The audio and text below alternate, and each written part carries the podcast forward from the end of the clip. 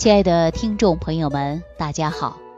感谢大家一如既往的来关注《万病之源说脾胃》，让大家认识脾胃的重要性，让大家了解脾胃。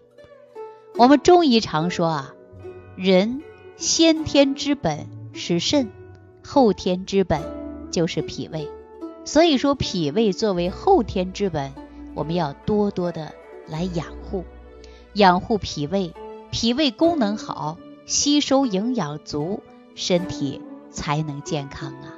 说到这里，我们会发现很多年轻人呐就不重视养护脾胃，早上不吃早餐，晚上大量吃夜宵，导致吸收不好，脾胃功能受到影响，直接引起各种各样的慢性疾病。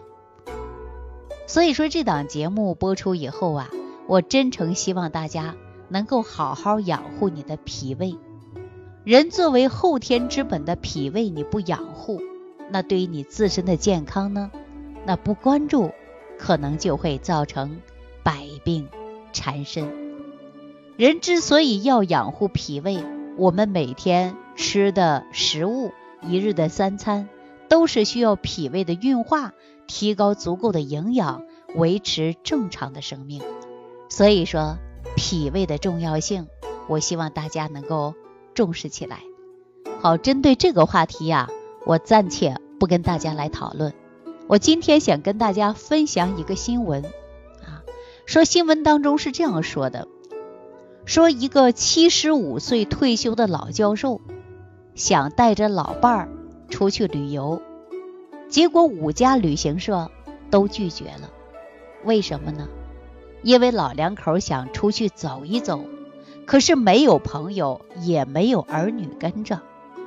旅行社说了，要是在半路上出现什么健康上的问题或者一点小意外，我承担不了这个责任。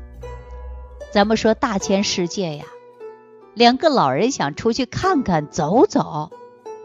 结果呢，却被拒绝。有朋友就说了：“老两口都七十五岁了，怎么才想出去走一走啊？”因为他们之前放不下的东西太多了。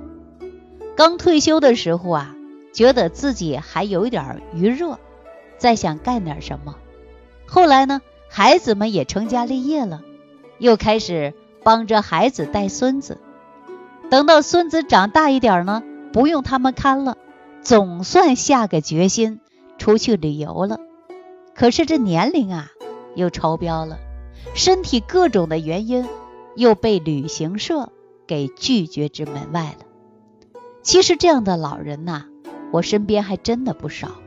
有一些老人虽然是如愿以偿了，但是走了一半啊，不是腰痛的毛病犯了。就是腿痛的毛病犯了，走也走不动了，只能坐在大巴车上看着别人，要不然就走到一半，心脏不舒服了，还给导游吓够呛。有的呢，爬山爬到一半呢，气喘吁吁的，气儿上不来了；有的呢，干脆走一半不走了。那么，这对于旅行团来讲啊，也是一种折磨；对自己来讲呢？也是一种痛苦，所以说我们现在想一想，大家生活条件都好了，很多老人呢操了一辈子的心，到了晚年想看看祖国的大好山河，结果最后呢还是原地不动，只能在家看看地图了，走不了了，出不去了，身体不行了。所以说咱们老年人的生活过得要有质量，朋友们。关键就是要有一个健康啊！如果没有健康，那这一生都是白忙活。除了健康以外，我们现在老年朋友还要有的就是生活状态。那我也提醒听众朋友啊，无论你是多大的年龄啊，是我的老哥哥还是老姐姐们，别忘记了儿有儿孙福，千万别干涉孩子们太多。老人也应该过自己的日子，所以说想把自己的身体调整好了，不给儿女增加负担了，自己少遭罪了，这就是最好的。我们常说，随着年龄的增长啊，人体会有一个衰老的过程。人衰老的过程和疾病的发生，还有一些老慢病久治不愈的，那根本的原因就是大家的免疫能力低下，或者说你脾胃功能吸收不好。所以说有一些疾病啊，你即便是吃药或者吃的食物、营养食疗，也不能达到正常的吸收，导致你身体会出现虚或者是亚健康状态。久而久之，就会造成慢性疾病。所以说，我们重在于调养的就是脾胃，因为一个人的脾胃的重要性真的是太大了。如果说你吸收不好，你吃再多的营养，你都不能达到正常吸收，身体当中缺乏微量元素，可能都会造成慢性疾病。所以说我跟大家讲过啊。有一些病不是不好治，是因为你选择的方式方法不对，导致您呐会百病缠身。我们真正要想提高人体的自身免疫能力，少得病不得病，我们还真得给我们的脾胃功能调整好，调整好脾胃功能，增强吸收，才达到健康长寿，达到无疾而终啊。那当我们的身体出现了问题，我们说你去哪儿啊？再好的世界，你可能只能在家看地图；再好的大千世界，你也走不出去呀。但是我们说有健康的身体，你无论是七十岁，你八十岁，我们都可以周游世界。我跟大家说这番话，大家信不信？对吧？你身体不好，你下个楼都下不去。哎。所以说，我们常说呀，好马配好鞍，好船配好帆。要想调理好身体，我们还要找一法宝。这个法宝调理好肠道功能的，目前来讲，我给大家推荐的还是益生菌。这个益生菌市面上啊也有，但是含量低，发挥的作用不理想。所以说，吃益生菌就要吃高含量的益生菌，才能。调养肠胃功能，才能够促进人的吸收和代谢。中医不是常讲吗？内闭脾胃，百病由生。这是什么意思啊？就是当你的脾胃大门关闭了，人体不能自主吸收了，那你身体的病就找上来了。总之，你脾胃功能好，吸收功能好了。那您才能健康。我今天呢，想跟大家再说一个很普遍的慢性病、常见病、多发病。什么病啊？就是骨关节疾病。为什么说它是高发病呢？为什么是多发病呢？为什么是常见病呢？因为骨关节啊，它是劳苦功高，承载着我们整个身体上全部的重量。再加上长期磨损，所以骨关节出现了慢性疼痛之感。骨关节疾病对目前来说，中老年人比较常见。对于五十岁以上的中老年朋友啊，发病率就会比较高。为什么呢？我来跟大家说一个症状啊，大家就会明白了。如果我们在活动关节的时候，你会出现咔咔的响声，这就是提示我们关节没有油了。关节没有油了，就像轴承的黄油没有了一样。那轴承当中的黄油没有了，会哗哗的响，时间一长了，轴承就会磨坏了。那么这个轴承自然就报废了。那么同样，我们骨关节出现了咔咔的响声，那就说明啊，你关节里边。缺少了润滑油，你的骨关节已经出现老化了，已经出现骨关节早期的症状了。那大家想一想，这个症状你有没有啊？比如说你动动你的脖子，会不会咔咔的响声啊？活动活动你的手腕，会不会有响声啊？运动运动你的腰，扭一下，有没有响声啊？如果有啊，大家要重视起来。我跟大家讲啊，这个骨关节疾病是我们很久以来常见的慢性疾病。换句话说啊，一旦说出现骨关节疼痛、风湿骨病，哎，这些让你失去了劳动能力。换句话说，它能够致残的一种病。而骨关节疾病的发生，从医学的角度来讲啊，它有轻有重，但是呢，它遵循着五步发展过程。哪五步啊？第一步就是疼痛，第二步就是肿胀，第三步变得僵硬，第四个就是变形和残疾，就这么痛苦。大家伙明白了吧？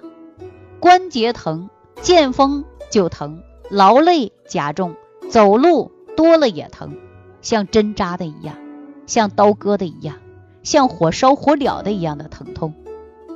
那接下来大家说会发生什么症状啊？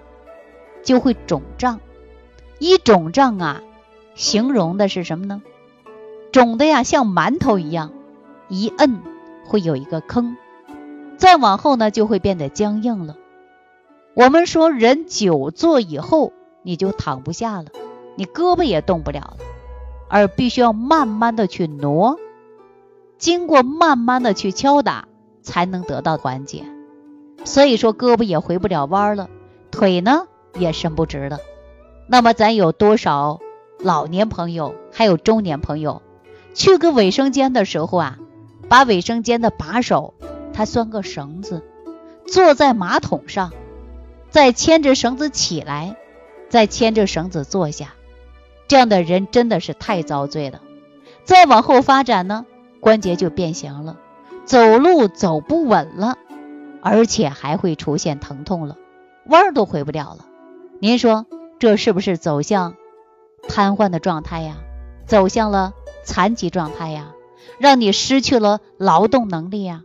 所以说大家，一定要观察一下，你骨关节出现了疼痛之感，或者说有轻微的咔咔响声，你都不能忽略的。这个骨关节疾病啊，不能掉以轻心，一定要重视。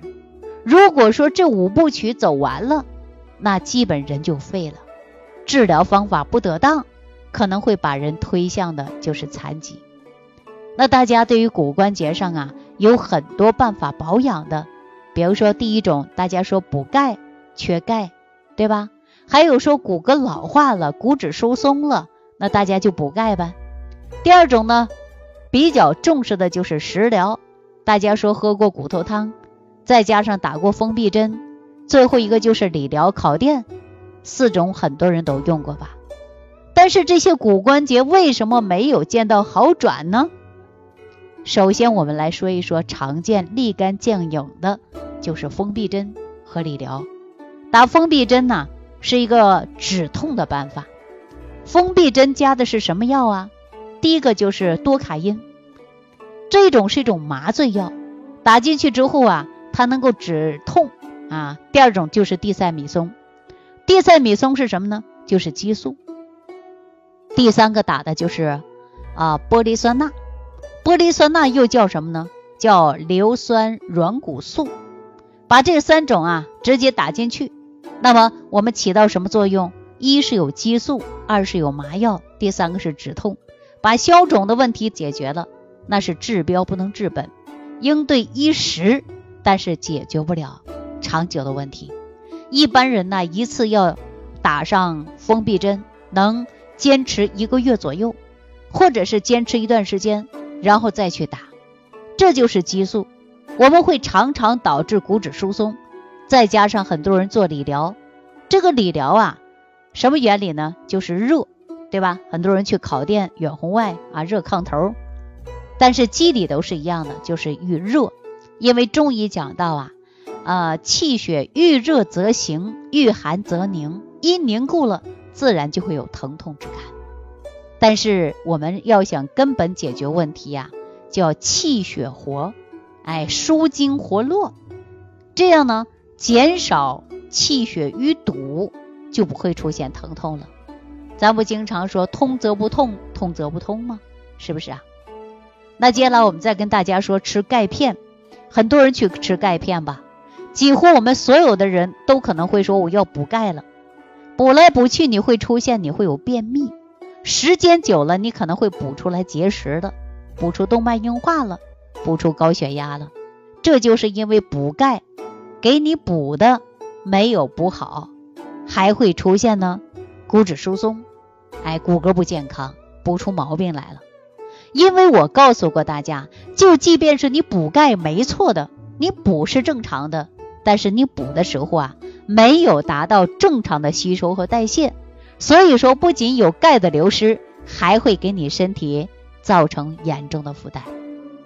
那我们经常说，随着自然规律，人到四十岁之后啊，人的吸收功能就会越来越差了，不如以前了。你看我们十七八岁大小伙子。一次吃两碗饭，啊，什么事都没有。晚上吃个夜宵也挺好，还能消化，还能睡觉。如果说今天七八十岁的老人，你让他吃两碗饭，再吃个馒头，我相信不仅是吃不下，而且吃完也睡不着觉，是吧？所以说，人随着年龄的增长，吸收功能它也会减退，吸收营养差，体内缺乏大量的营养素，也会出现慢性的疾病。所以说，我不知道大家有没有重视到这个问题啊？比如说年轻的时候啊，你身材很好，个子很高，可能一米七五或者是一米八零。上了年纪之后呢，你会发现呐，你个子矮了，不到一米七五了，甚至不是一米八零了，它会小上几公分。这是为什么呀？这就是你吸收功能变弱了，营养素供给不足了。我们的骨骼逐渐会出现老化了，也真正是吸收功能差了。你吃再多的东西补不进去了，再好的钙，再多的钙它也不吸收了。所以说你身体造成负担。那么我们说你要调整好你的骨骼，哎，避免风湿骨病，避免问题出现。我们大家归根到结底，是不是还要调脾胃呀？因为你脾胃功能好了。你无论是喝骨头汤还是补钙，你才能真正补进去吧。那听众朋友，说到这儿啊，我真想告诉大家，如果你患有了风湿骨病，或者是说腰椎间盘突出以及颈椎病的问题，长期以往说出现了骨质疏松，您在大量的补钙，在大量的食疗，对你来说作用不大，你是不是应该先调脾胃了？包括这几天很多人给我留言，很多人给我打电话，都说你给我开个食疗方法啊，你给我开点药啊，或者给我开个什么办法来解决。我都告诉大家先调脾胃，因为你脾胃功能不好，我告诉你再多的食疗，它也是不能达到很好的吸收和利用，所以说你身体依然会很差的。那听众朋友。那针对这个问题，我们是如何能够调养你的肠胃功能，增强你的体能代谢，来解决风湿骨病的问题呢？我们下期节目当中再跟大家谈这个话题。感恩李老师的精彩讲解。如果想要联系李老师，您直接点击节目播放页下方标有“点击交流”字样的小黄条，就可以直接微信咨询您的问题。祝您健康，欢迎您继续收听。